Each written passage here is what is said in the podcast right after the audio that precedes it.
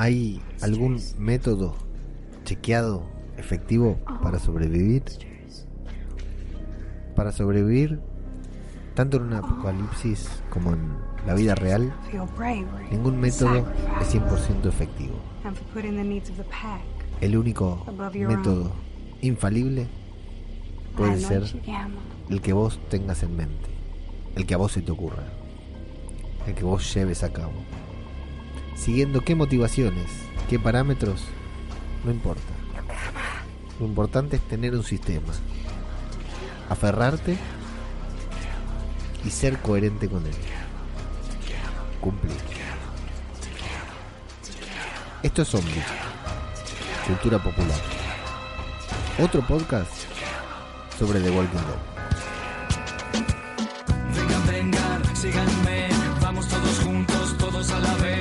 Hacia adelante, no importa para qué, cero compromiso, cero estrés, salgan del agujero y recorramos el camino, arrasando nuestro paso, devorando sin respiro, una marabunta sin discurso ni sentido, acá el que piensa pierde, el que piensa está perdido, ya no hay mañana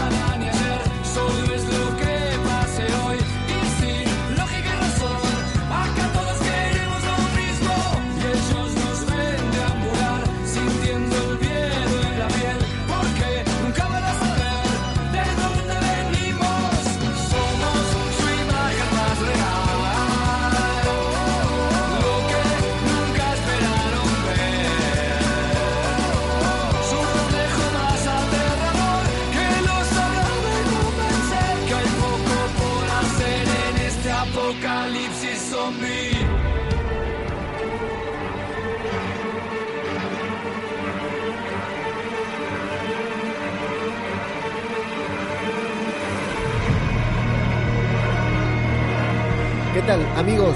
Sean bienvenidos a una nueva entrega de Zombie, Cultura Popular, el podcast de Radio de Babel en el que nos dedicamos a hablar nada más ni nada menos que de, The Walking Dead. The Walking Dead, casi no me sale el nombre de la serie que digo todas las semanas. Eh, con un nuevo capítulo, el segundo capítulo de la décima temporada, volvemos a sorprendernos, volvemos a impactarnos porque estamos en la temporada 10 de The Walking Dead. Así que, y con un segundo capítulo que, como siempre, The Walking Dead, como, como ya no es sorpresa, eh, genera opiniones encontradas. No tan polarizadas ahora porque hay una tendencia hacia que el capítulo fue bueno, pero están las opiniones de aquel que no era lo que esperaba, que se esperaba mucho más, que se esperaba otra cosa. Pero bueno, vamos a, vamos a intentar dilucidar a ver qué, qué pasó en el capítulo, si fue importante o no lo fue.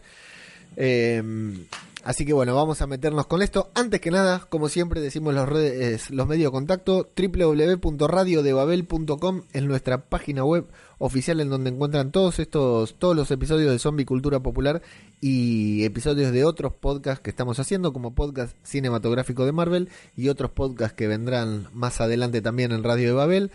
En Twitter nos encuentran como zombie, arroba zombicultura, en Instagram somos arroba zombicultura popular, en Telegram tenemos un canal que es zombie CP, de cultura popular, y si no también en Telegram participamos todos en el grupo de Telegram del chiringuito que se sumaron una banda de gente en la última semana, así que ahí los esperamos si quieren hablar sobre The Walking Dead con y sin spoiler.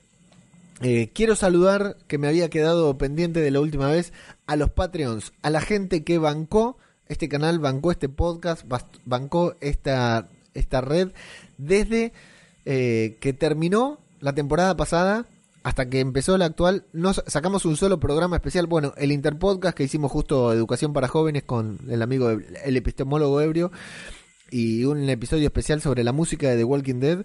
Eh, y sin embargo, tuvimos los Patreon ahí bancando el canal. La verdad que un- una agradable sorpresa. No, no hicimos programa, no hicimos nada y ahí estuvieron firmes apoyándonos. Eh, le mando un abrazo muy grande a, a Talgorro que está presente ahí en la transmisión en vivo en YouTube. Muchas gracias Talgorro. A Cristina, Cristina Albalá que tiene canción y todo. Cristina, eh, una de las personas más fans de The Walking Dead. Eh, Inés, que Inés un caso espectacular que también banca, eh, bancó este, este canal a través de Patreon. Eh, estuvimos hablando por privado. Inés es una persona con la que no había hablado y me contó su, su caso personal sobre con The Walking, su experiencia personal con The Walking Dead y con zombie cultura popular, que no la voy a contar porque no viene en cuestión, pero que realmente cuando me la contó me, me, me emocionó, me puso muy feliz, así que Inés, si estás escuchando esto, no, no tengo contacto directo contigo, así que te mando un abrazo muy grande y muchas gracias por bancar el canal también. Y Sorianox, nuestro amigo Soriano de Sonrisas y Podcast, también un abrazo muy grande. A vos, Soriano, lo único que te puedo decir, nunca confíes en un argentino. Los que escucharon Aquí huele a muerto la semana pasada saben a qué hacemos mención.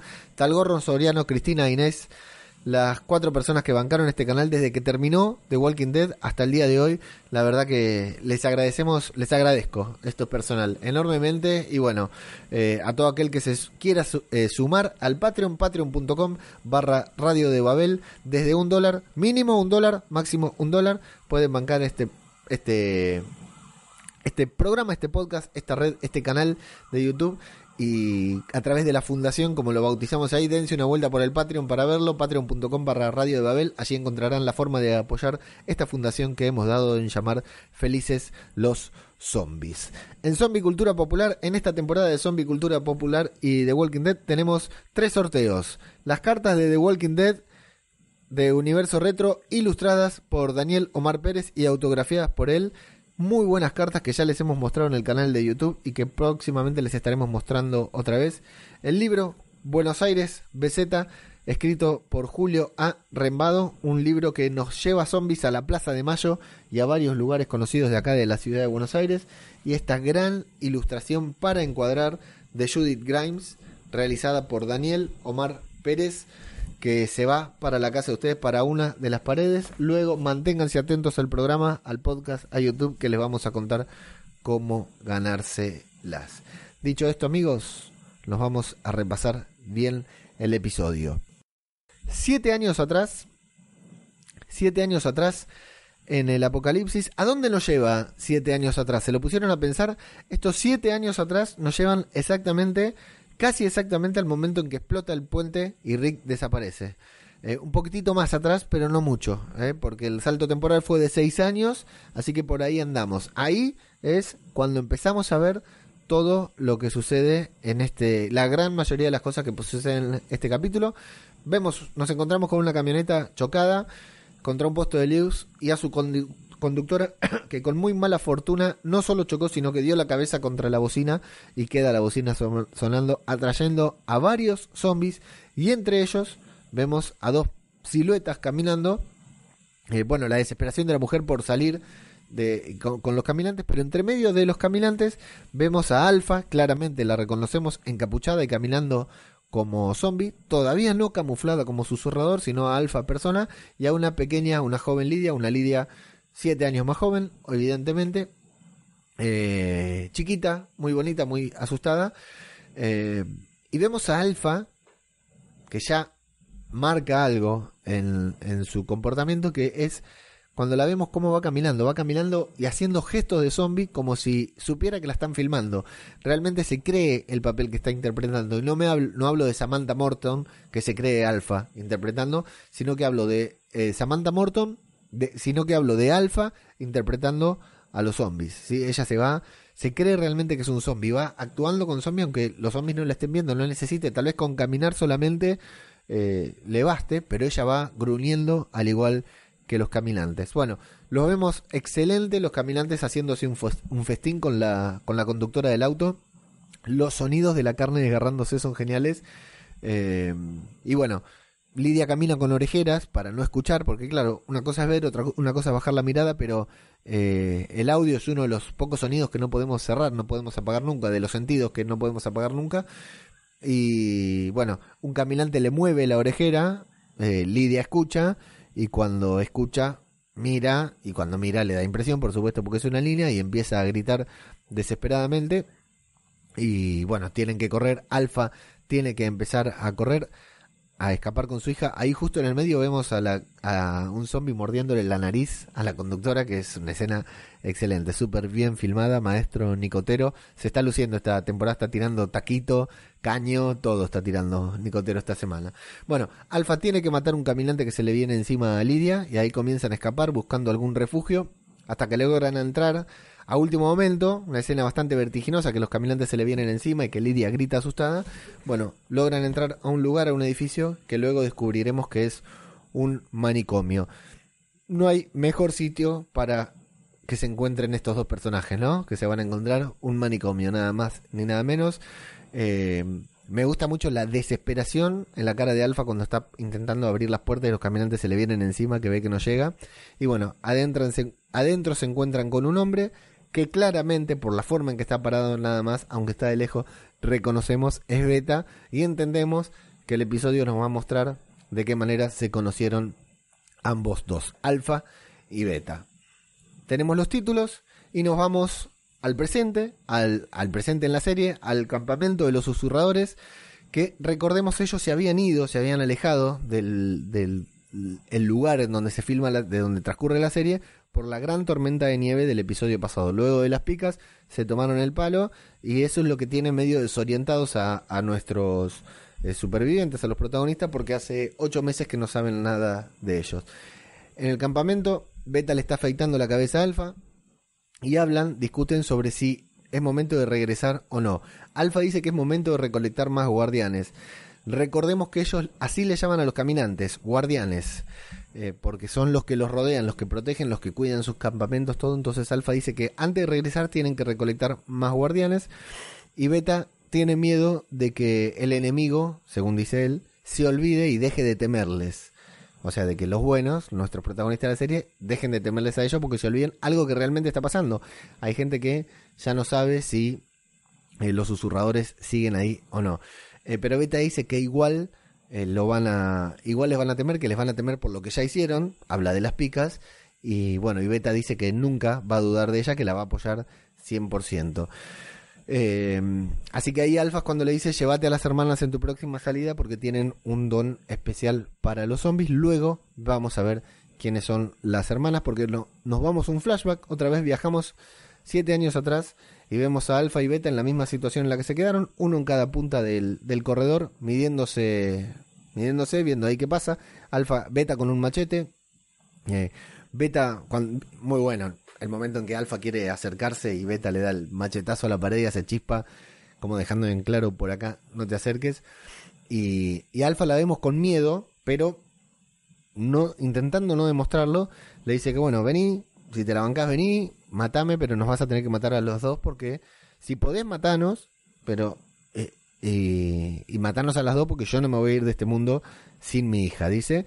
Empezamos a ver antes cuando la salvó y ahora la, el sentimiento que tiene Alfa hacia su hija, que la protege, que la cuida, que antepone, entre comillas, lo decimos por ahora, su vida a, ante, la, ante, la, ante la vida de Lidia.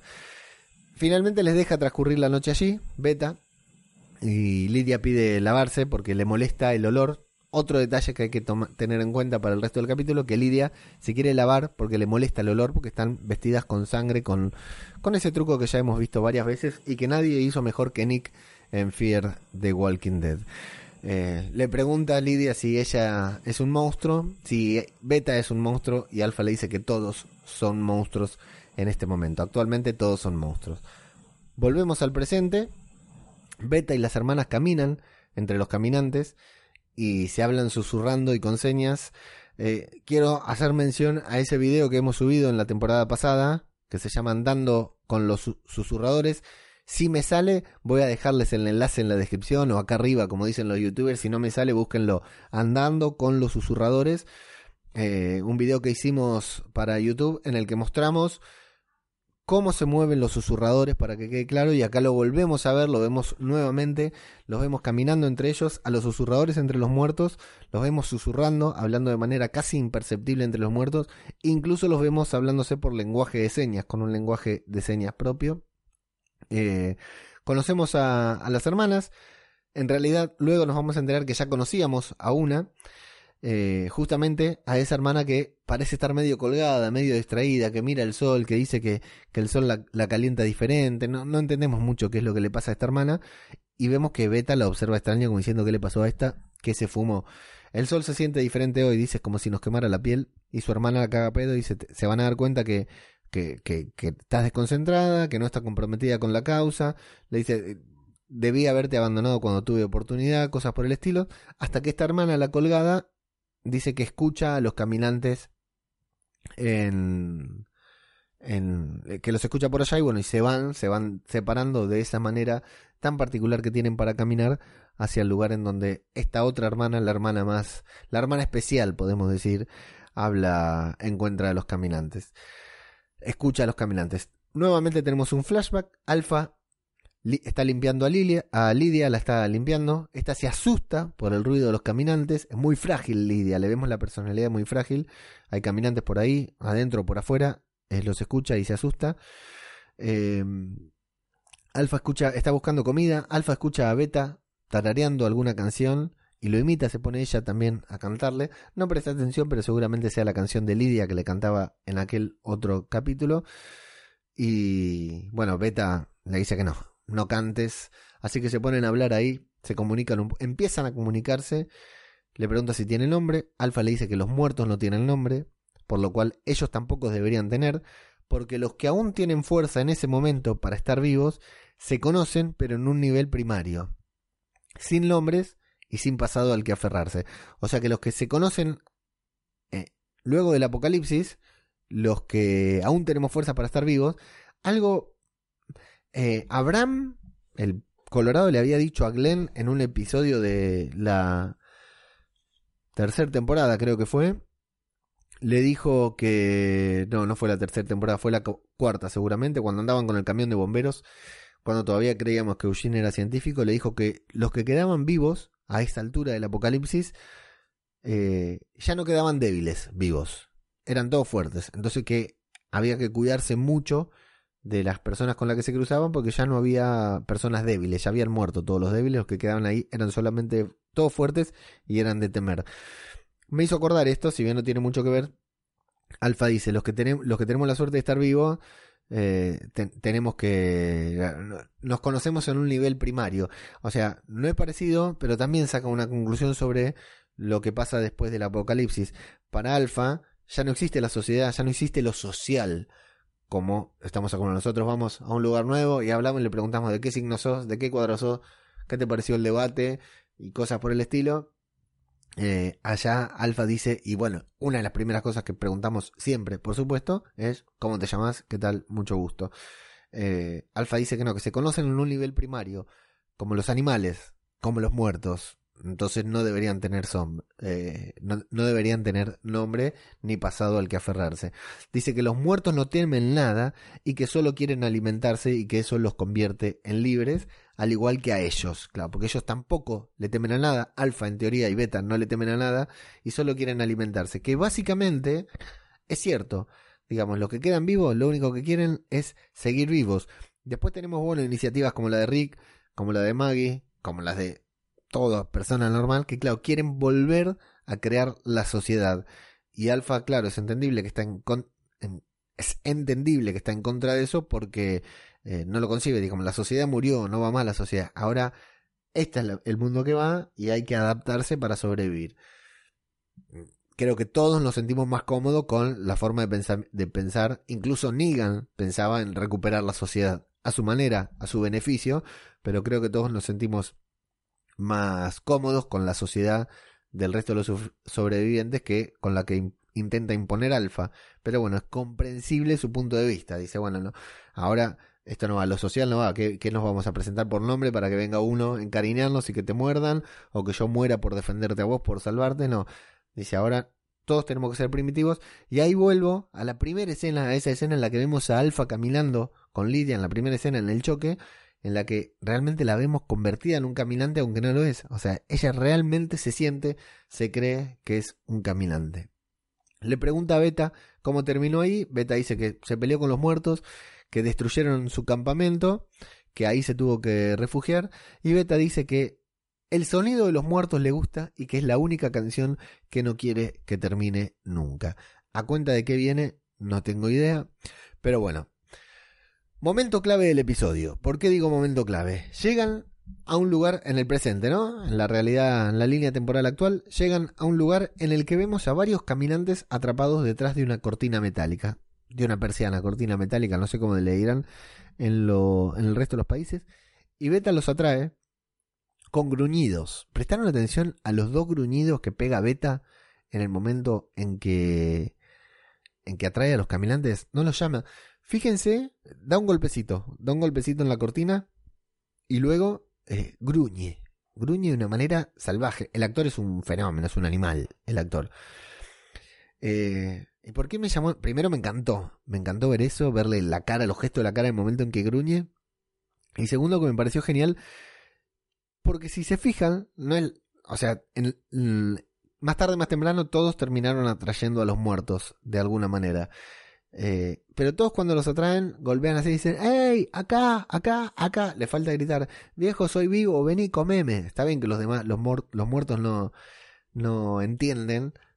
Pero Beta, desde el minuto cero, empieza a actuar, a convertirse en caminante. Claro, ¿para qué le va a decir, hey, acá, seguime, vení? ¿Para qué le va a decir eso si no entienden? Simplemente pega un rugido que le llama la atención, el golpe y el rugido.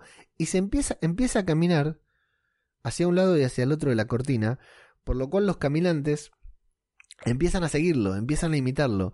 Es como una danza, como si los estuviera conquistando. Es como un tema de dominancia de los perros, ¿vieron? Del, líder. Realmente el tipo gruñe, golpea, gruñe. Cuando lo miran, empieza a caminar para un lado, para el otro, y los caminantes, como ella gruñó, ya les atrajo la atención, lo empiezan a seguir. Levantan la cortina, y listo, ya lo están siguiendo. El tipo camina y los caminantes se van caminando atrás de él. Es maravilloso, ¿eh? Nunca vimos una cosa así. Me parece genial que lo hayamos visto. Y realmente Beta se vuelve uno de los caminantes para poder dominarlos. Esa escena me pareció genial. Eh, tal vez irrelevante sí, pero nuevamente se vuelve a vincular con el video ese que, con el momento ese que hicimos un video de cómo se mueven los caminantes entre ellos. Es muy buena la iniciativa que tiene, muy, completamente diferente a todo lo que vimos en la serie hasta ahora. Y acá podemos ver, bueno, luego vamos a ver por qué a ellos les sale bien este método de camuflarse entre los caminantes y a otros les ha salido tan mal. Eh, afuera, la hermana rarita, ya cuando se van con esta horda, la hermana rarita sigue distraída, mirando al sol en medio de la horda. Se escucha el llanto de un bebé en off y descubrimos aquí que esta hermanita, esta hermana con capacidades especiales, es justamente la susurradora que tuvo que llevar el bebé a Hilltop y que lo tuvo que abandonar allí, en esa escena en la que Connie lo termina rescatando. Comienza a sollozar y llama la atención de los muertos que se desvían de su curso para acercarse a ella. Eh, el sonido de su llanto llama la atención de algunos de los muertos, de los muertos más vivos. Eh, esa estuvo buena, Lucas. De los muertos más vivos, eh, llama la atención de los muertos y se le, atacan. Y Beta la tiene que salvar, pero otra vez, vuelvo a decir, ¿vieron cómo los mata Beta a estos caminantes? No se vuelve loco, no es una batalla cuerpo a cuerpo, no levanta el brazo hasta acá, hasta arriba del todo para clavárselo en la cabeza, disimuladamente mata a los dos caminantes casi sin mover el brazo, o sea, moviendo el brazo con el que tiene el cuchillo, pero sin, sin mover demasiado el cuerpo, y de manera inmediata, en el momento que lo termina de matar, sigue caminando directamente como si fuera un caminante más. O sea, se camufla, mata y se camufla. Inmediatamente diciendo, yo no fui, no sé qué pasó, no sé por qué se cayeron estos dos. Es perfecto porque de esa manera no llama la atención de los demás. Por lo general, con el resto de los grupos, cuando pasa una cosa así, inmediatamente empiezan a correr, se arma un quilombo terrible y acá Beta lo liquidó de manera inmediata y bueno, nada, disimuladamente, o sea, dos escenas que nos muestran parte de esto que tanto nos llamaba la atención, que tanto nos intrigaba, de cómo es que los susurradores se eh, camuflaban y dominaban a los caminantes hasta llevarlos hacia donde ellos querían. En el campamento de los susurradores, esta hermanita con capacidades especiales pide perdón, pero agrega, comete un error, agrega, dice que su bebé está mejor allí, en Hilltop. Eh, que, está contenta que se lo hayan quedado ahí en Hilltop porque está mejor allí. Están a punto de ejecutarla por orden de beta, pero Alpha lo interrumpe y ahí vemos por primera vez un chispazo entre Alpha y beta. Eh, la hermana de la susurradora, esta eh, hermana no, no la consola, se va para el otro lado, la dejan ahí sola, caída como que nadie quiere meterse con, la hermanita tóxica. Y Beta le explica lo que le explica a, a Alfa lo que, lo que hizo esa susurradora y que dejar a su hijo la, la destruyó. la, le quemó la cabeza. Y atención, porque Alfa en este momento parece mostrar sentimientos hacia Lidia, cuando eh, le dice a Beta que él nunca entenderá lo que es dejar a un hijo atrás. Eh, es como que Alfa está echándole en cara lo que ella tuvo que hacer por los susurradores. Y luego nos enteramos encima que les hizo creer a los susurradores que ella, Alfa, mató a su propia hija. Eh, eso yo al menos no recuerdo que lo hayamos sabido, que nos hayamos enterado la temporada pasada. Así que descubrimos que Alfa les está mintiendo a su gente, le está mintiendo a, las personas que lo siguen porque dice que ella tuvo que matar a, Lidia. Bueno, y finalmente le dice que le lleve a la hermanita al lugar más profundo a la noche. Tenemos un nuevo flashback. Nos vamos nuevamente a siete años atrás. Alfa la lleva a Lidia para que duerma en una de las habitaciones acolchadas del, del manicomio. Eh, y le dice que ni siquiera esta, le explica para qué son las paredes acolchadas y le dice que ni siquiera esas paredes podrían detener a Beta, a ese hombre que está ahí afuera. Le ofrece su peluche y Lidia empieza a cambiar. Lidia dice que no quiere su peluche, es la primera vez que va a dormir sin su peluche. Alfa se sorprende, Alfa se siente orgullosa, Alfa se siente contenta. Eh, Lidia dice que no quiere ser más un bebé, que no quiere tener miedo, que quiere ser como su madre. Y Alfa realmente se emociona. Dice, está orgullosa de su hija.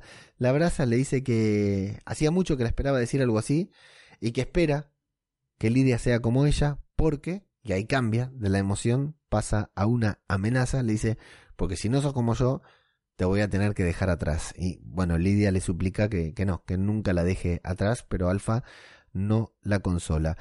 Eh, vaya madre, Alfa, eh, que primero se siente orgullosa y después de golpe le dice, bueno, me, siento orgullosa, me parece bárbaro que, quieras comportarte como yo y más vale que lo hagas porque si no te voy a tener que dejar atrás. Y incluso cuando Lidia le dice, eh, mamá, por favor, nunca me dejes atrás, le dicen, deja de llamarme así, deja de llamarme madre. Volvemos al presente, volvemos al campamento, todo el tiempo nos vamos del pasado presente en el capítulo. En el presente, la hermana con problemitas entra en la cueva en la que está Alfa y se enfrenta a ella con mucho miedo. Alfa aparece entre la oscuridad, hay un rayo de luz solamente. Le pide por, perdón, dice que nunca lo volverá a hacer.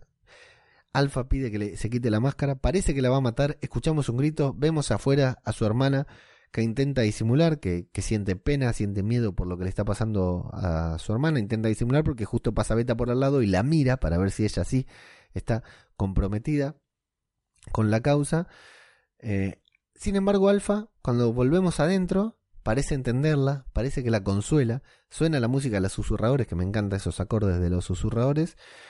Y yo ahí me quedé porque digo, en cualquier momento le corta la cabeza. Ya la hemos visto a Alfa, eh, ajusticiando a los suyos. Alguno de ustedes, qui- quiero saber si alguno de ustedes también creyó que en ese momento la iba a matar, que no se salvaba. Sin embargo, la perdonó. Eh, quería hacer mención que en el momento en que vemos a la hermana afuera, que, nos enfocan afuera, vemos algunos susurradores que están secando una piel, están justo, tienen una máscara colgada y la están descolgando para ar- hacer la máscara, para coserla. Vi- Vieron que la llevan cosida atrás, porque siempre, contrariamente con algo que vamos a ver luego en el capítulo, siempre creemos que las máscaras están hechas de, de caras. Y no, las máscaras están hechas de piel. Fíjense que ellos primero cortan la piel, cortan rectángulos de piel que los ponen a secar y luego ahí hacen las caras y luego eso se lo, se lo cosen. Si no, tendrían que ser todos cabezones los que usan para las máscaras. Bueno, finalmente esta la hermanita sale con vida de la cueva y tanto Beta como su hermana se sorprenden de que Alfa la haya perdonado. Parece que no es habitual que Alfa perdone. Dice que jamás volverá a desviarse y otra susurradora la busca, la toma de la mano y le dice que son varios los que aún siguen pensando en ese lugar, en Hilltop, porque les gustó cómo vivían, porque tenían ganado, vieron la civilización, esta gente vio la civilización que creían perdida, vieron restos de la vida que, que supieron tener antes del apocalipsis y que Alfa les dijo que no existía, que es una fantasía, pero la vieron ahí, entonces se solidarizan con esta hermanita, pero bueno, la otra se la lleva de ahí, porque no está el horno para bollos, dice, y se la lleva. Beta va nuevamente a cuestionar a Alfa, ahí se, se, se chocan, realmente ahí chocan, hay discusión. Alfa dice que la van a vigilar de cerca y que si vuelve a fallar la despellejará viva si se vuelve a desviar. Beta dice que ya está desviando a los demás, que los demás ya estuvieron hablando del enemigo y de la vida que vieron. Ahí es cuando Alfa dice no es una vida, es una fantasía. Y Beta insiste en que la manada debe aprender eso otra vez, que deben verlo de cerca. Y Alfa, acá lo que vemos es que Alfa va dilatando la cuestión. Le dice, bueno, sí, y ya lo verán. ¿Cuándo? Le pregunta Beta. Y bueno, muy pronto. Están ahí, están... Es como que Alfa no quisiera volver a Hilton, no quiere volver a enfrentarse como que está dilatando la cuestión y dice, bueno, esperemos porque claro, está su hija, no quiere ir a chocar, no quiere porque entendemos por lo poquito que vamos viendo acá que Alfa está tiene sentimiento para con Lidia, entonces eh, no quiere ir a chocar con esta gente porque sabe que la va a poner en peligro. Y Beta se está dando cuenta porque le dice, ya sé que algo te pasa porque te veo caminar por las noches, eh, deambular por las noches y Alfa dice, bueno, estoy acá como estuve siempre, nos vamos al flashback también en que Alpha recorre los pasillos del locker. No saben qué complicado que es porque en el resumen que tengo hecho, eh, cada vez que tengo que decir alfa, escribí beta. Y cada vez que tengo que decir beta, escribí alfa. Así que es un quilombo el resumen que tengo hecho. Alfa está recorriendo los pasillos del manicomio del loquero. Se topa con un caminante que lo mata tranquilamente. Pero luego se encuentra con que son varios. De hecho, se le cae el cuchillo. Y en una escena muy linda, beta la salva le corta el brazo al caminante que la está por alcanzar y luego le clava la cabeza de atrás. Vemos el machete saliendo de atrás hacia adelante en primer plano, muy bueno. Cruzan sus miradas, hacen contacto visual, se entienden, se miran, hay química entre los dos y ahí comienzan a pelear con los dos juntos contra los caminantes en una escena muy linda en la que fundamentalmente lo que se destaca es la brutalidad de Beta que agarra a los caminantes así y les estrella la cabeza contra la pared, la fuerza que tiene, la fuerza que le hacen mostrar a Beta, me encanta. Y bueno, trabaja como equipo, disfrutan ambos de matar, se sienten bien. Alfa le dice que le gusta matar con él, le gusta matar zombies con él. Comienza a operar un caminante para quedarse con sus tripas, le saca las tripas y cuando le tiene que abrir las costillas no puede, así que Alfa va y los ruidos ahí cuando están abriendo la carne y le rompe las costillas al caminante para poder agarrar todas las tripas son geniales. Me gusta Beta que le dice, vos no sos como el resto de las personas. Evidentemente no es como el resto de las personas Alfa, no es una persona normal. Y Alfa lo bautiza, le dice bien, Big Man, hombre grande. A Beta le llama la atención, así que Alfa lo, bautiza como B a Beta y a ella misma se bautiza como A hay química, hay onda entre ambos, entre ambos. Le pregunta a Beta cómo hace para moverse entre ellos, si se puede mover tranquilamente, y ella le dice que no es solo moverse entre ellos, no es solo ponerse las tripas, sino que es convertirse en ellos. Sentir lo mismo que ellos sienten. Dos puntos, nada. Sentir nada. Estar vacía de sentimiento. Y acá nuevamente vemos eh, esta primera escena de Alfa en el choque, cuando va caminando ahí, que no está vestida, pero bueno, está camuflada, no necesita disimular, sin embargo va actuando como zombie igual. Realmente ella se siente un zombie, ella no tiene sentimientos cuando va caminando entre los zombies. Y ahí podemos, acá podemos ver la principal diferencia entre eh, cuando los buenos utilizan este método y cuando los susurradores le utilizan pongo dos ejemplos, Rick y Glenn en la primera temporada, la primera vez que lo hacen que es asqueroso y le sale bien un ratito, pero claro, como van con miedo los dos, como van cagados y además con la lluvia, ¿no? Pero recuerden que había un caminante que lo solía, ellos no se sentían caminantes, sabían que estaban actuando como caminantes y les salió mal. Ni que hablar cuando lo hicieron en Alejandría con el hijo de la peluquera, Jesse, que iban caminando ahí y también en él iba gritando todo. Bueno, esa por supuesto que no nada podía mal ir sal en esa ocasión. Y como contraparte, les pongo a Nick en Fear the Walking Dead, que caminaba entre los muertos, sintiéndose un muerto, porque Nick siempre se sentía así, se sentía más cómodo en el mundo actual, en el mundo apocalíptico que en el mundo real. Recuerden que era drogadicto. Y, y a él sí le salía bien. Bueno, acá vemos la diferencia de por qué los susurradores es una pavada. Creer o no creer, pero acá vemos la diferencia. Realmente ellos logran no sentir nada entre los caminantes y realmente se convierten entre, entre zombies. Es por eso que Alpha adopta esto como un modelo de vida, un modelo de supervivencia, porque ella está vacía por dentro. Ella dice que hay dos tipos de personas, los valientes que caminan entre los muertos y el resto. Y bueno, se siente, se envalentona, intenta quitarle la máscara a Beta, pero Beta no se lo permite y le pide que se vaya al amanecer. Algo que podría sorprender a, a Alfa, sin embargo a Alfa la vemos que dice, bueno, este loco quiere que me vaya, que se vaya a cagar. Realmente Alfa no siente nada. Cuando parecía que estaba comprometida con alguien y este la manda a cagar, dice, bueno, andate a cagar vos, no siente absolutamente nada. En el presente, las hermanas hablan sobre cómo es estar a solas con Alfa. Eh, la hermanita, mm, con capacidades especiales, dice que es poderosa, calma. Y bueno, dice que su cabeza se siente otra vez. Está satisfecha de haber hecho el sacrificio de su bebé.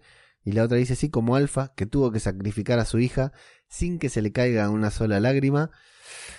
Vemos que Alfa ha mentido, vemos que Alfa ha mentido bastante sobre Lidia. Eventualmente esto se va a develar y va a traer consecuencias seguro porque Alfa dijo que mató a su propia hija y que no derramó ni una sola lágrima mientras lo hacía. Los susurradores se mueven, vemos a Alfa nuevamente con la máscara, hacía rato que no la veíamos con la máscara. Eh, en la cuenta de The Walking Dead de AMC, la cuenta oficial de Instagram, toda esta semana la estuvo manejando Samantha Morton y compartía unas cosas muy interesantes, entre ellos el proceso de fabricación, el proceso de creación de la máscara de alfa. Yo lo compartí en las redes, pero si no lo vieron, eh, vayan ahí que está muy bueno lo que compartió Samantha Morton. Ella le dieron, estuvo administrando la cuenta compartiendo muchas fotos personales muy lindas, varias muy divertidas. Eh, bueno, hacía rato que no la veíamos con esta máscara alfa. Vemos un plano aéreo de cómo van uniéndose las hordas de caminantes y susurradores Insisto en que me encantan las locaciones donde filma The Walking Dead.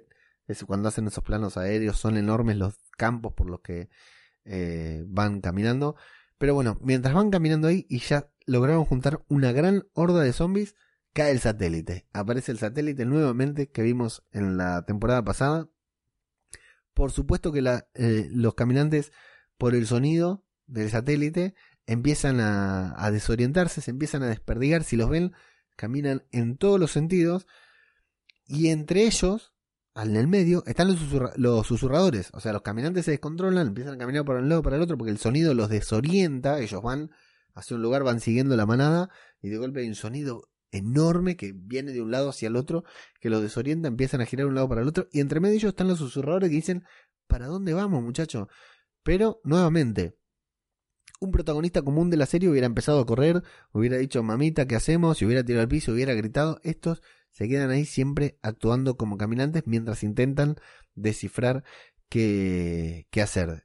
Eh, y además no quieren perder a la manada. Dicen, no, no, los tenemos que seguir, los tenemos que, que reorganizar, los tenemos que llevar otra vez porque nos costó mucho, por supuesto, les costó mucho juntarlos, unirlos y se los quieren, no los quieren desperdiciar.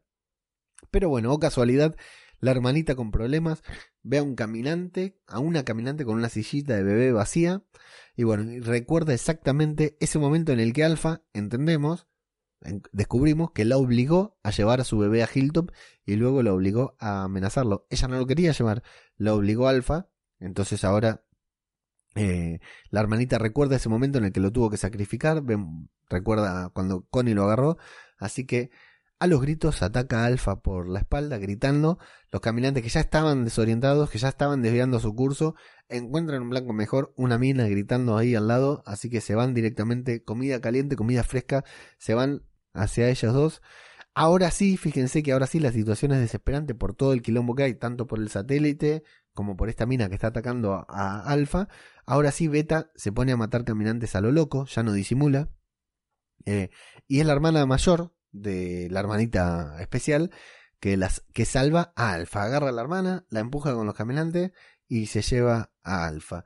Beta llega hasta el lugar en donde se están comiendo a esta a la hermana y se sorprende de que no está Alfa y se sorprende más al ver que es esta hermana la que la salvó. De fondo seguimos viendo el satélite cayendo y fíjense nuevamente, insisto, me voy a poner pesado porque me gustan estos detalles, fíjense la chica esta nueva, que luego se va a convertir en Gama, la hermana mayor, salva a Alfa y en el momento en que la salva, automáticamente se ponen a caminar entre, entre los muertos como si estuvieran muertos. Los caminantes vienen hasta acá y ellas dos se hacen a un costado, el quilombo está ahí, dos metros al lado de ella, en vez de correr, de salir corriendo, listo, se vuelven a caminar como están reacostumbrados de que inmediatamente, listo, controlan la situación y ya se convierten en zombies nuevamente. Es genial. Está muy bien hecho, está muy bien pensado. Después lo podemos creer o lo podemos no creer. Estamos viendo una serie de zombies. Estamos viendo una serie de zombies. ¿Lo podemos creer o lo podemos no creer? Está muy bien hecho. Bueno, en el campamento Alpha está frente a frente con Tora Birch, que es la actriz, actriz de Ocus Pocus Abracadabra, la película Abracadabra y de American Beauty, eh, entre otros títulos. Le quita la máscara, le pregunta si se arrepiente, pero ella dice que no, que no se arrepiente porque su hermana no estaba comprometida. Alfa le dice, era tu destino, sos como el león que asfixia a una cría quejosa, somos más fuertes cuando matamos a los nuestros. Y le dice que su pureza nunca será olvidada. Alfa, Pillina, vos no mataste a nadie, estás haciendo la viva, pero bueno, eso es lo que Alfa le dice. Beta se queda a solas con Alfa. Alfa está tranquila, dice que tiene la mente clara. Beta le dice, bueno, perdimos a tres de los nuestros y a varios muertos, pero vos te sentís calma, la verdad que no te entiendo. Y Alfa dice que en el caos hay claridad, luego veremos qué es lo que vio Alfa más claro de esta vez. Tenemos un nuevo flashback en el que vemos a la joven Lidia saliendo de su confortable cuarto acolchado. Encuentra las tripas de Mami, las tripas de Mami que recolectó luego de su última cacería por Beta, y se empieza se empieza a camuflar. Se desplaza entre los pasillos diciendo que ahora todos somos monstruos, dice ella, lo que su madre le dijo sobre Beta al inicio del episodio. Y en el presente, Alpha consagra a la hermana mayor como Gamma. O sea, la tercera en la cadena de mando. Me gusta esa ceremonia, exagerada, sí. Poco creíble, sí, pero me gusta, muchachos, me gusta ver esas cosas. Hay una ceremonia tipo secta en la que todos los susurradores susurran por Gama, por Gama. Me encanta, me encantó ver ese momento en que todos gritan, pero susurrando. Eh, luego hay un encuentro entre, bueno, esto quiere decir que Tora Birch, la nueva actriz, la hermana esta grande, se ha convertido en Gamma, la tercera en la cadena de mando. Tenemos a Alpha, tenemos a Beta, tenemos a Gamma. Eh, y luego tenemos un encuentro entre Gamma, a partir de ahora le vamos a decir Gamma, y, y Beta, en donde Gamma le pregunta si está enojado. ¿Cómo es la plebe, no? La plebe, hasta antes de que la asciendan a Gama, estaba calladita, cuando pasaba Beta, bajaba la cabeza, miraba para otro lado, decía disimular, le quería hacer caso todo. Ahora ya ya fue, ya la agarró Alfa ahí, la puso delante de todo. Bueno, muchacho, acá la presento a Alfa. Se cruza con Beta y dice, eh, loco, ¿qué te pasa conmigo? Eh, ¿Cómo es la plebe? Eh? No, no le puede dar un poquitito de poder que ya le da la mano y te toman el codo. Bueno, Gama va y le dice, vamos a tener visitas en breve. ¿eh? ¿Qué haces vos por acá? Tenemos el nuevo protagonista del podcast. ¿Estás enojado conmigo? Le dice. Y Beta, por supuesto, le dice, yo no, siento nada por vos. Ah, sí, bueno, bueno, yo también estoy vacía, le dice Gama. Una mentirosa total. Eh, pero bueno, me, gustó ahí ese... Me gusta ver esa rivalidad. Me había olvidado decir que cuando Alfa está coronando, consagrando a... Pasa, dale, que me vas a tirar algo, tigre. Alfa le está consagrando a Gamma como Gamma. Eh, Beta está a un costado, como está atrás de todo, mirando con recelo, aunque dice que no siente nada. Al final van a terminar siendo todos unos hipócritas, todos sienten algo, parece, ¿no? Bueno, discuten sobre eso. Gamma le dice, sí, yo tampoco siento nada por vos, estoy vacía como Alfa quiere. Y le termina contando a Beta que Alfa se fue al viejo campamento, así que Alfa, eh, Beta sale a los pedos atrás de Alfa a ver qué le pasa. En el hospital, Alfa despierta. Acá lo van cortando, son todas escenas cortitas porque una está encadenada con la otra. Alfa despierta en el hospital, ve que no está Lidia. Y vemos a Lidia subiendo por una escalera en la que hay muchas inscripciones en la pared. Recordemos que es un loquero. Pero entre todas esas inscripciones que no tuve tiempo de analizar, seguramente algún video en YouTube en el que ya analizaron las expresiones, todo lo que está escrito en la, en la pared, hay un emoji sonriente. Quedémonos con este emoji si todavía no vieron la resolución. Beta, en el presente avanzando en el medio del campamento. Lidia se acerca, la, pequeña Lidia se acerca a una puerta en la que se escucha que hay un caminante encerrado. Alfa la está buscando, Lidia lo que quiere es probar su valentía. Se, se camufló todo con las tripas.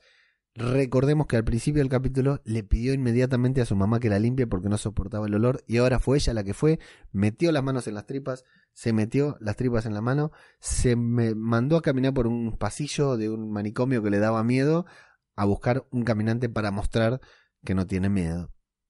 Mientras Alfa, en otro sector, buscándola, llega a una especie de despacho en el que vemos muchas cosas, entre ellas fotos con la cara borrada en las que imaginamos que está Beta, no sé si con un, no llegué a prestar atención si es con una mujer, si es con un hombre, pero está Beta con una mujer, con alguien, con una persona que tiene una remera con un emoji sonriente. Y las caras tapadas, las caras de él, su cara y la cara de su, la otra persona también borroneada. Bueno, eh, en, ese, en ese lugar Beta encuentra a Alfa y está a punto de, matarla. Vamos a ir intentando juntar estas escenas porque si no se hace muy cortito. Beta está, la, encuentra él y dice, te dije que te vayas, te dije que no te quiero ver acá. Pero aparece un caminante, se mete un caminante adentro del despacho este en el que están Beta y Alfa. Este caminante tiene una remera de emoji una remera de emoji sonriente. Evidentemente es la persona que estábamos viendo ahí en la foto. Evidentemente Beta tenía, tal cual como el gobernador y como varios loquitos que hemos visto a lo largo de la serie, guardado ahí por ahí a un caminante porque no se podía desprender, no se podía despegar de alguna persona. Sin saber nada de esto, sin hacer 2 más 2, alfa con la foto que acaba de ver y el caminante que acaba de entrar en su despacho, va y lo mata y a Beta le agarra un ataque de locura que, mamita querida, se pone a tirar todo con la violencia que tiene y realmente vemos a Alfa completamente asustada. En el presente, Beta llega al campamento, se encuentra con Alfa ahí a solas, le pregunta si se perdió, si extravió el camino y Beta se sorprende y se indigna al ver a Alfa con el peluche de Lidia y entiende, termina de confirmar que todo lo que le pasa es por ella, que no la olvidó, que quiere a su hija de regreso y vemos a Alfa frágil, vemos a Alfa triste, vemos a Alfa dolorida, vemos a Alfa llorando, eh, que está quebrada por haber tenido que entregar a su hija y Beta no lo acepta y entiende, se da cuenta, Beta, que está intentando reemplazar a Lidia con Gamma. Por eso es que la miraba con tanto recelo, no porque fuera una competencia, sino porque entiende que Alfa está fracturada, que Alfa está quebrada y que está intentando cubrir el vacío que siente por haber sacrificado, por haber entregado a su hija a través de, de Gama, con Gama, ascendiendo a Gama. Y bueno, y, y ahí eh, Alfa, mostrándonos bien que está quebrada, dice que Lidia es su hija, dice que es su bebé, que no pudo matarla, que no fue capaz de matar a Lidia.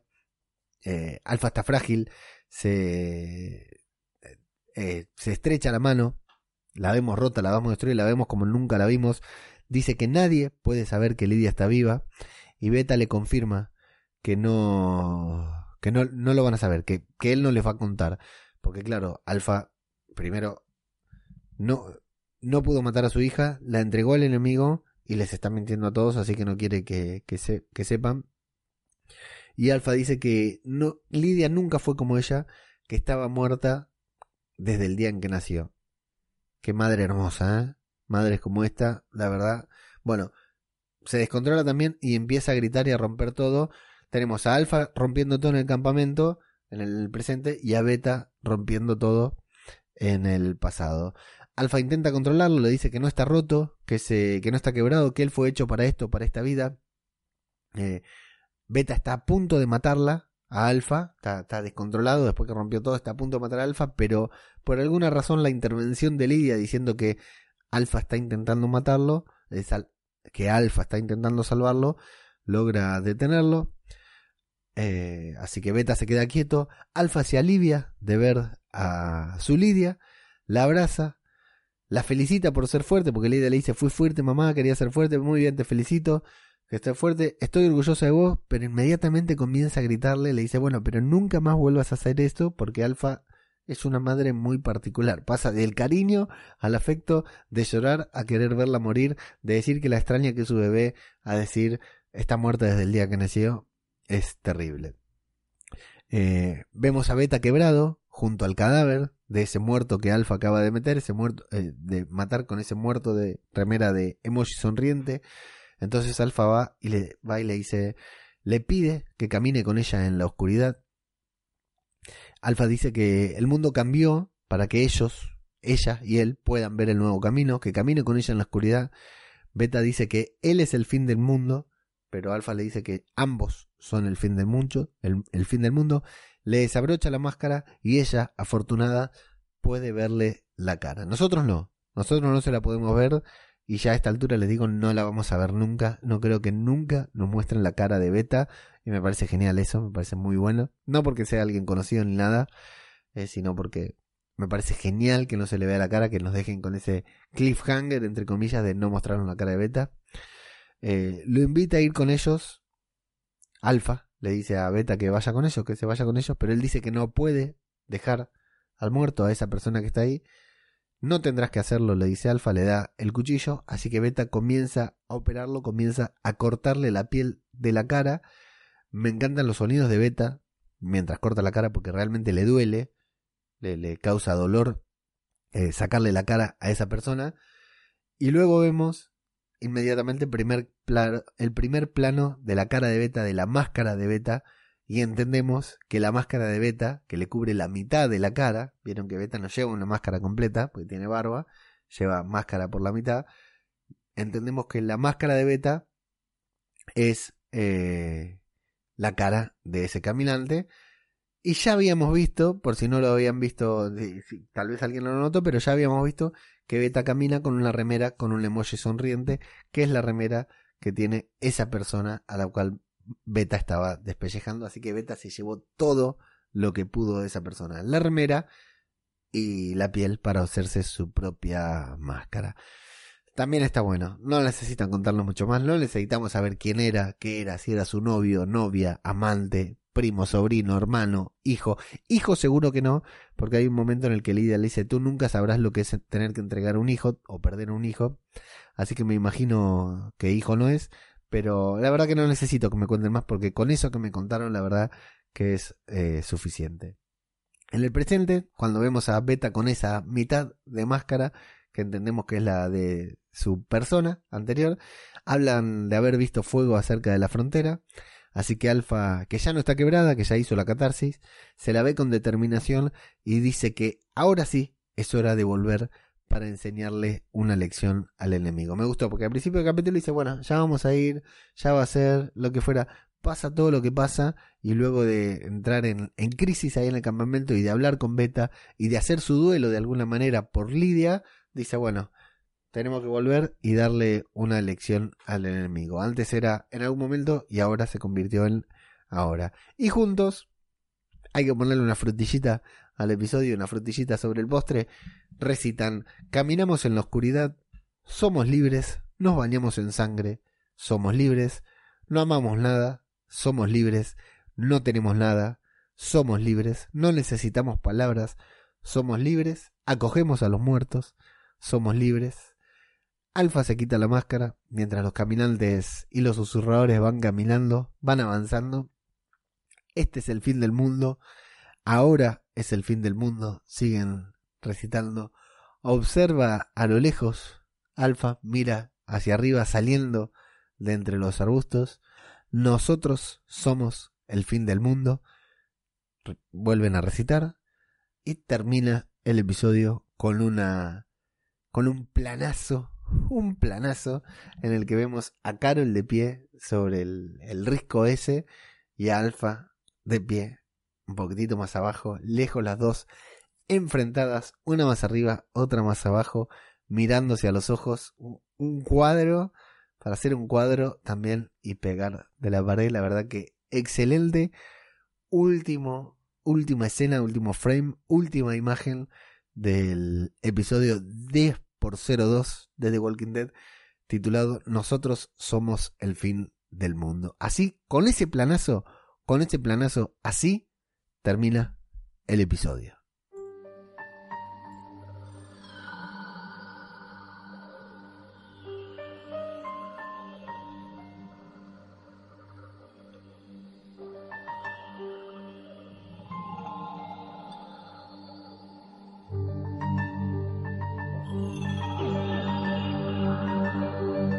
Muy bien, muy bien.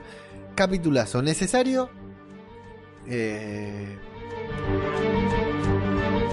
sorprendente. No sé si sorprendente. Ni Iba a decir sorprendente y revelador, pero me arrepentí. Ni sorprendente ni revelador. Si voy a decir necesario. Son estos capítulos de The Walking Dead. Que cada tanto te tiene que poner un capítulo para mostrarte un poquitito de sustento. Para darte un poquitito de sustancia, valga la redundancia. En el cual te puede mostrar por qué lo, determinado personaje actúa como pensamos. A mí lo que me gusta es esto que hizo The Walking Dead. Que fue eh, cuando nos presentaron a Negan, todos estábamos esperando el capítulo con la historia de Negan.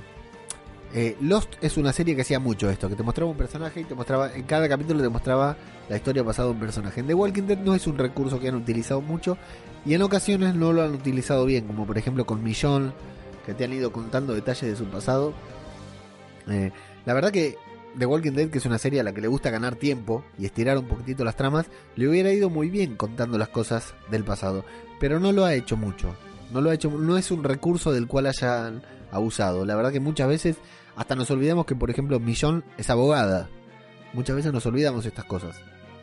Entonces, eh, no es un recurso que usaron mucho. Con Negan todos queríamos saber cómo era la historia de Negan, si iba a ser igual que la del cómic, y lo omitieron. No nos contaron nada sobre la historia de Negan, salvo lo que él mismo haya contado.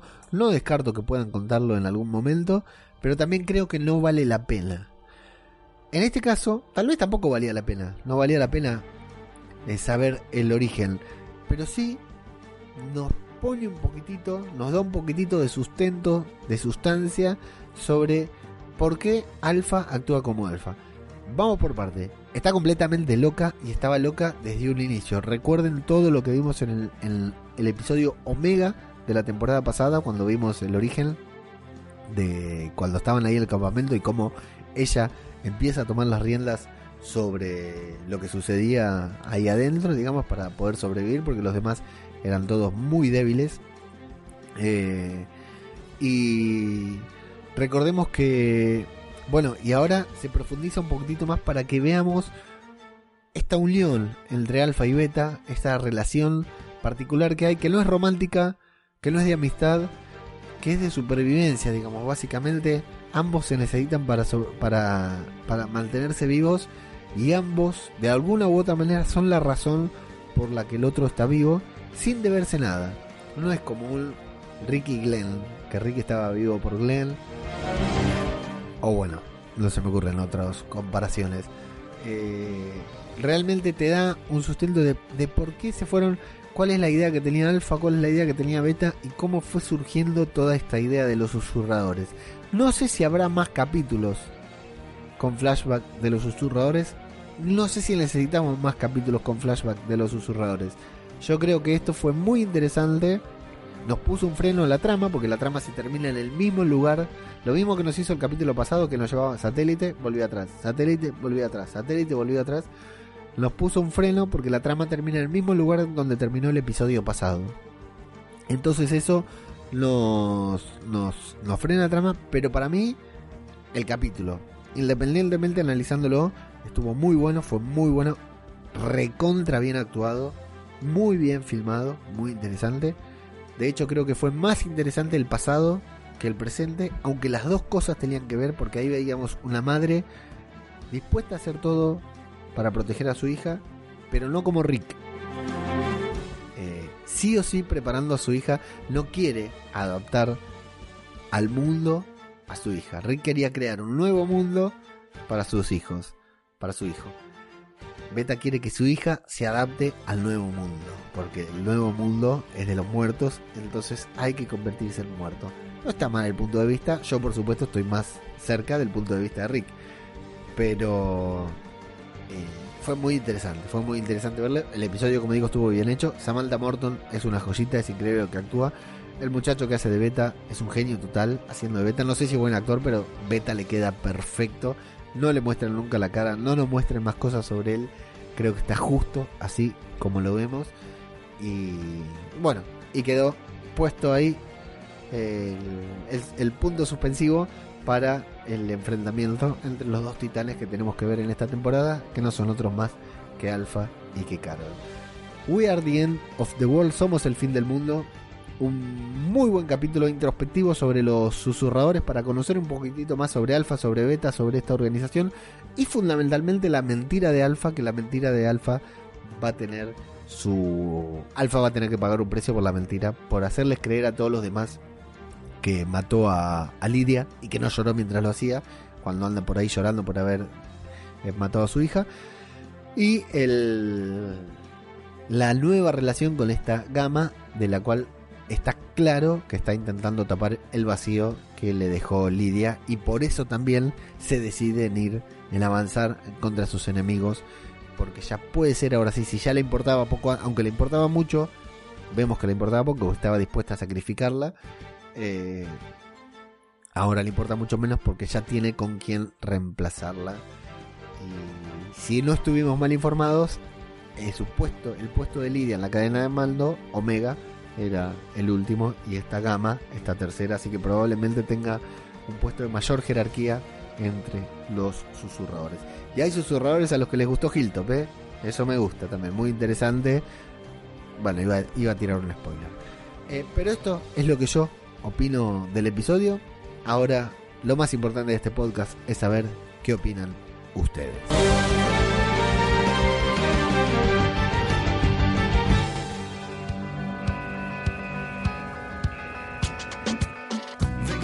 Ahora sí, tenemos encuesta en Twitter. ¿Qué te pareció el 10 por 02 We Are the End of the World? Lo publicamos ayer a la tardecita, cuando a la nochecita cuando se estrenó el capítulo. Que dicho sea de paso, el capítulo se volvió a filtrar. Eh, se filtró el, el sábado. En realidad no es que se filtra, sino que se publica en AMC Premium. Así que algún vivo, algún amigo que está suscrito a AMC Premium, que paga AMC Premium, lo mira, se lo descarga y lo sube y después está la banda esta que subtitula todo, así que ahí está la gente. eh, desde el sábado está disponible el capítulo, esperemos que se siga filtrando así porque me agiliza mucho la preparación del podcast. ¿Qué te pareció el 10x02? Eh, tuvimos 60 votos, el 45% de los votantes votó genial, el 23% votó normal, el 20% votó lento y el 12% votó en qué canal, o sea que no tenía idea de nada. Hubo algunas réplicas acá en Twitter. Tenemos a Chema Pelletier que dijo que le encantó la última escena y puso una captura de ese momento en que las dos se están mirando. Es una mucho CGI, como digo siempre, pero es una joyita. Esa imagen es genial.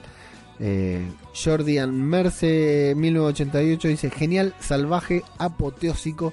El episodio le encantó. Y dice, veo que han votado lento y normal. Alucino si se sorprende por los que votaron lento y normal que no les haya gustado el episodio. Ahora quiero saber qué les pareció a ustedes. En Instagram lo mismo. Eh, tuvimos dos opciones nomás. Genial, un poco lento. 14 personas votaron genial. 7 personas votaron lento. Así que el 68% del voto de los que votaron les gustó el capítulo. Y nos vamos primero a los comentarios de YouTube y luego a los comentarios de Evox. Rodrigo Miranda Soler dice: ¿Se acuerdan cuando los fans pensaban que Madison y sus hijos eran los susurradores? Sí, a la mierda Rodrigo con todas esas teorías.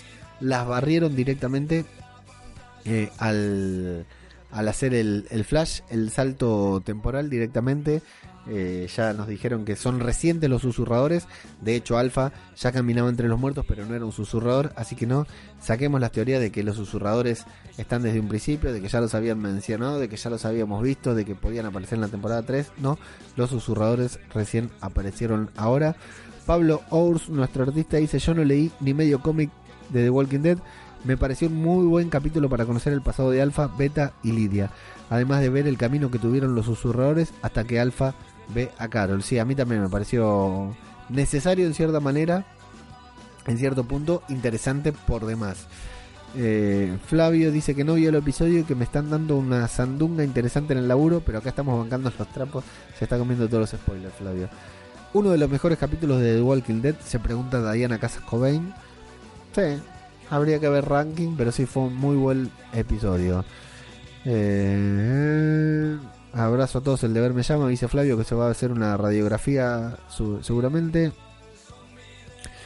Pablo dice, sí, yo pensé que Alfa le iba a cortar el cuello, después cuando la abraza creí que le iba a romper el cuello, hasta que la vi salir, ahí me di cuenta que Alfa la llevó hacia allí para que se desahogue, no solo para que se desahogue, sino que yo creo que Alfa la entendió, se sintió reflejada en ella y por eso la perdonó y, y se, la abrazó, digamos, es como le dice a Beta, vos nunca vas a saber que eh, lo que es perder un hijo.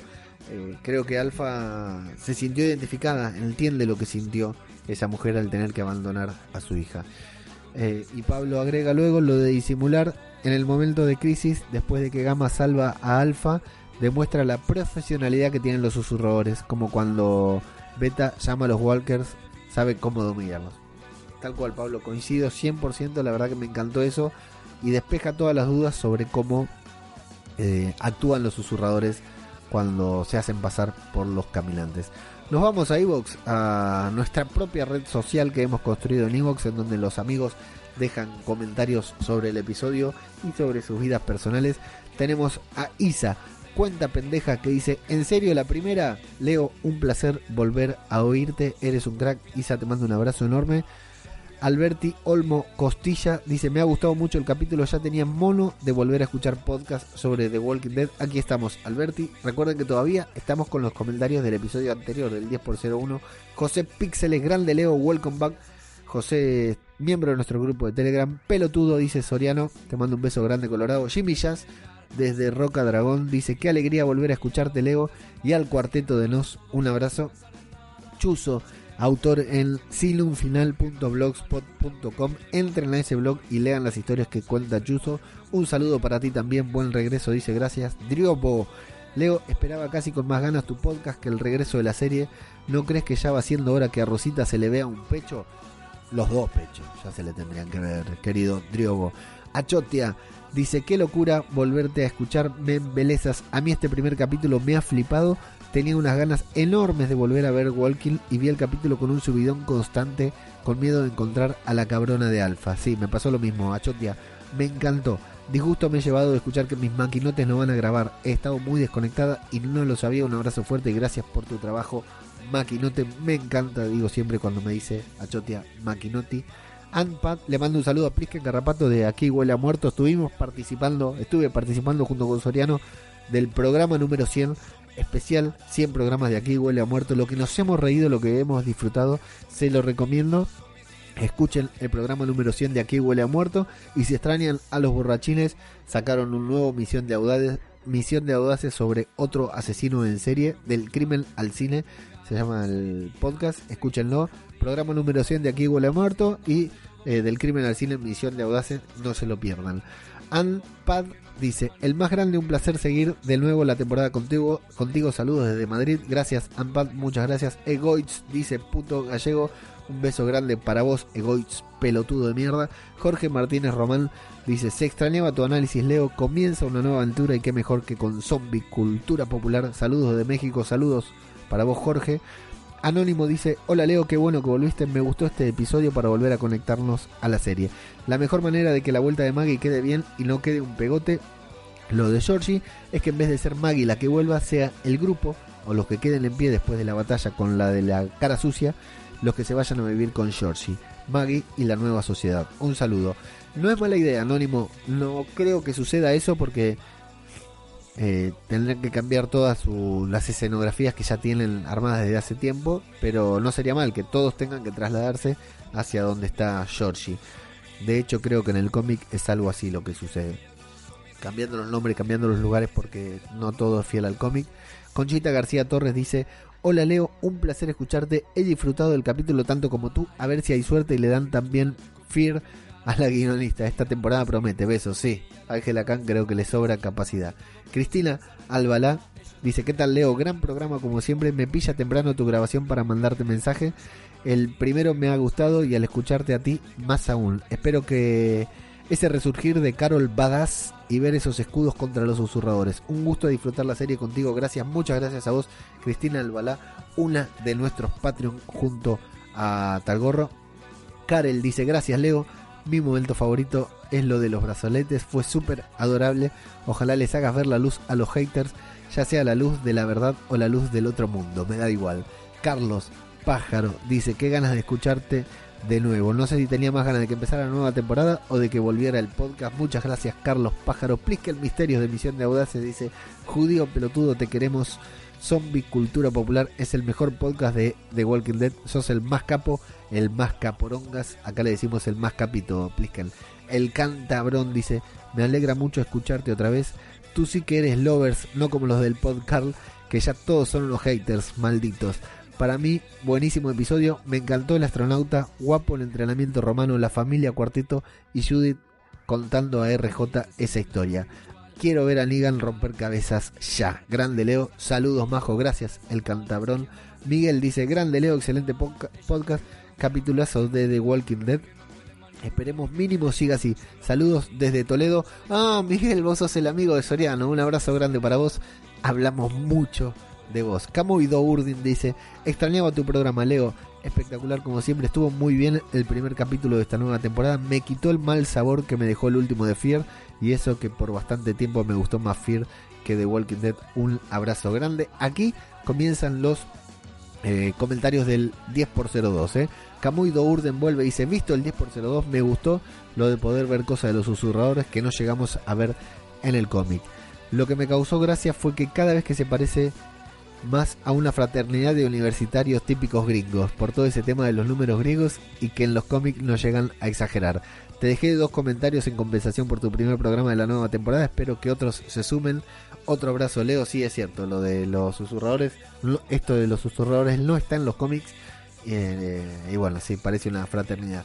Nacho, cuarto, o como le digo yo, Nacho y B, dice, un primer episodio que ni ha estado especialmente bien ni tampoco ha sido malo. Por mi parte espero que esta temporada me deje mejor sabor de boca que la que hemos tenido en Fear de Walking Dead y que abandone en el capítulo 12 por tenerme hasta los cojones de tanto humanitarismo. Bueno, mirate el último, Nacho, a ver qué te parece y comentanos. El gran cura Legañas dice, ya veo que se abrió la veda del 10x02. Primero lo primero, gracias por el podcast Leo, como todos los que te seguimos afirmamos, el mejor podcast de The Walking Dead que hay. Bien, cada vez somos menos, pero bueno. Enhorabuena por tu participación en el especial 100 de Aquí huele a muerto, grandioso. Y ahora sí, me ha parecido un episodio muy bueno conocer el pasado de Alpha, Beta y Lidia y cómo todo se prepara para la guerra con el grupo. Me ha parecido interesante y muy bien contado. Las referencias a pasados episodios con la madre del bebé que abandonan en Hilltop y lo difícil que es ese tipo de pérdidas que ni siquiera Alpha es capaz de soportar y todo lo relacionado con la forma de vida y de pensamiento que han creado estos dos viviendo y sintiendo como los muertos. Me parece que nos lo cuentan muy bien y nos enseñan lo locos que están ambos. Es más, Beta se supone que trabajaba con ellos. Lo dicho, un placer compartir la pasión por The Walking Dead contigo. Amigo, un abrazo enorme, cura. Soriano, querido amigo, dice, hola Leo, hijo de puta, ¿qué tal andas? Bueno, pues ya he visto el 2x10 y bueno, si ya, si te digo la verdad, el capítulo está bien, es necesario, se hace corto de lo bueno que es, pero necesito a mis héroes, necesito después de una semana ver a mi grupo de supervivientes favorito. Lo siento, soy un fan. El capítulo muy bien, eso sí. Bueno, Leo, querido amigo, que sepas que pasas a ser mi podcast semanal de The Walking Dead favorito. No me falles, cabrón, y no dejes que el, el éxito te seduzca. Mates y asado para ti. Muy buena, me gusta esa despedida, Soriano. Eh, sí, coincido. Me gustó el capítulo, pero eh, extraño mucho en pantalla cuando no aparecen los personajes principales. Siempre los extrañé, siempre me pasó, eh, cuando nos ponían un capítulo así, me gustaba, pero digo, no, la puta madre, quiero ver ya un capítulo en el que aparezcan Daryl, Judith, Millón. Eh, ya no podemos mencionar a Rick, ¿no? Pero lo sigo extrañando todavía. Sí, yo también lo extraño, Soriano. También, también extraño a los personajes principales cuando no aparecen. Jimmy Jazz vuelve y dice: Leo, visto el 10x02, no sé si se pronuncia así. Jimmy, ya voy a aprender, ¿eh? Inquietante, muy bueno, un capítulo necesario para entender el origen y motivaciones de los susurradores. La actriz de Gama me suena un montón y no sé de dónde. La temporada ha empezado bien, esperemos que se mantenga. Un abrazo. Stora Birch, Jimmy, que es la actriz de la hija de Kevin Spacey en American Beauty y que también trabajó en Abra Cadabra, que yo no la vi, pero bueno, trabajó en Ocus Pocus. Seriéfago, grande Seriéfago, dice, la vuelta de The Walking Dead siempre conlleva un gran momento como es la vuelta de mi argentino preferido. Esa, más que Ginobili, ¿eh? Gracias Leo por tu podcast y tu particular visión de los capítulos. Enriqueces, esta fantástica serie. Ya luego por privado hablamos de cómo me pagas este peloteo. un saludo, Seriéfago. Achotia vuelve, dice, buen capítulo. Yo lo necesitaba, me ha gustado mucho, necesitaba saber de los susurradores y me he quedado con ganas de más.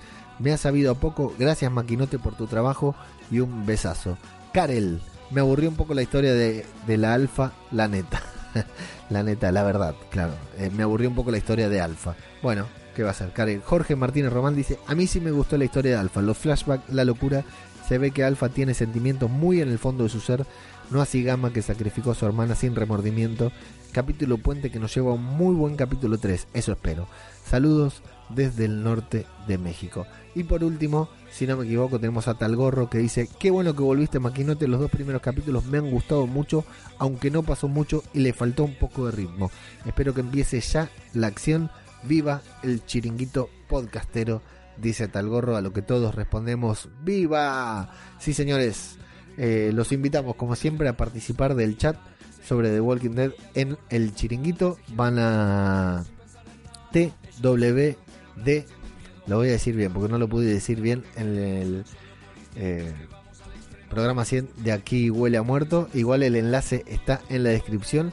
Pero t.me barra TWD chiringuito. Ahí nos ponemos, volvemos locos hablando sobre The Walking Dead. Así que si están aburridos y no tienen con quién hablar de The Walking Dead, vénganse ahí al Telegram a hablar de zombies con nosotros. Muchas gracias a todos los que comentaron el episodio.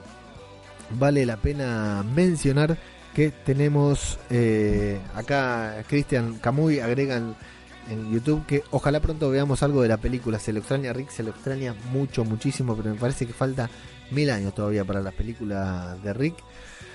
Eh, esta semana sí, ¿eh? No, no lo voy a prometer porque tengo varias cosas esta semana, pero mm, tengo pendiente uno o dos videos para YouTube que los haremos cuando podamos. La verdad que iba a sacar uno esta semana, pero no llegué. Eh, pero bueno, manténganse atentos a las redes. Ya saben, los que están viendo por YouTube, eh, este podcast se publica en Evox, Spotify, Apple Podcast, Google Podcast. Los que están viendo, los que están escuchando el podcast, vénganse a YouTube si me quieren ver la cara, denle like, compartan y denle a la campanita. Tenemos sorteos que estamos por anunciar. El cuadro de Judith Grimes, ilustrado por Daniel Omar Pérez, que va a ser para alguno de ustedes. El libro de Julio Rembado, Buenos Aires, BZ, Zombies en Argentina, que va a ser también para uno de ustedes. Y las cartas sobre The Walking Dead de Universo Retro, que también va a ser para uno de ustedes. Manténganse atentos a las redes eh, las redes Instagram, arroba popular, Twitter, arroba zombicultura, Telegram, t.me barra zombie cp, la letra C, la letra P, así nos siguen en Twitter. En YouTube es el canal de Radio de Babel y en todos lados nos buscan como Zombie Cultura Popular. Esta semana vamos a seguir subiendo eh, comentarios, la, la cobertura, la Walking XP que estuvimos ahí cubriendo con el amigo Mago Punk el podcast cinematográfico de Marvel. Y se nos estrena Zombieland Double Tap. ¿eh? ¿eh? imperdible esa película en el cine. Vamos a ver qué hacemos, cómo la cubrimos. El podcast va a tener seguro, no sé si en Radio de Babel o en Zombie Cultura Popular, pero vamos a hacer seguro un podcast sobre esa gran, gran película. Amigos, eh, espero que les haya gustado el episodio de Walking Dead, espero que les haya gustado el podcast. Nos estaremos escuchando la semana que viene. Si todo sale bien, antes del fin de semana o durante el fin de semana tendremos un video eh, en YouTube publicado también. Yo soy arroba ajeno al tiempo en todas las redes sociales y esto ha sido Zombie, Cultura Popular. Otro podcast ah, antes de terminar, estaba por terminar, mirá y me acordé. El podcast, eh, la tertulia zombie, le mandamos un saludo muy grande a Richie Fintano que se casó, contrajo un matrimonio y no nos invitó. No, no, hay, ninguna razón para que me invite, pero le mando un saludo grande. La verdad que es muy linda la foto. Me encantó el traje de Richie. espectacular, así que le mando un saludo, Richie, que eh, el primer podcast de The Walking Dead que yo escuché de la tertulia zombie, le mandamos un saludo también a la gente de Podcast. Eh, no me invitaron otra vez, ¿eh? No quieren, no quieren enfrentarse. A mí quiero ir a defender la serie ahí con ustedes. Eh, David Mulé, pasate por el grupo de Telegram del, de The Walking Dead, del chiringuito, porque te estamos dedicando unas palabras muy amistosas, muy afectuosas. Los queremos mucho, aunque le den con todo la serie. Eh, los queremos igual y yo los voy a seguir escuchando, aunque los demás no lo hagan. A la gente del podcast, escuchen los podcasts sobre The Walking Dead y vénganse al Telegram del chiringuito para hablar de zombies con nosotros. Ahora sí, esto es Zombie, Cultura Popular, otro podcast sobre The Walking Dead. Muchas gracias y hasta la próxima.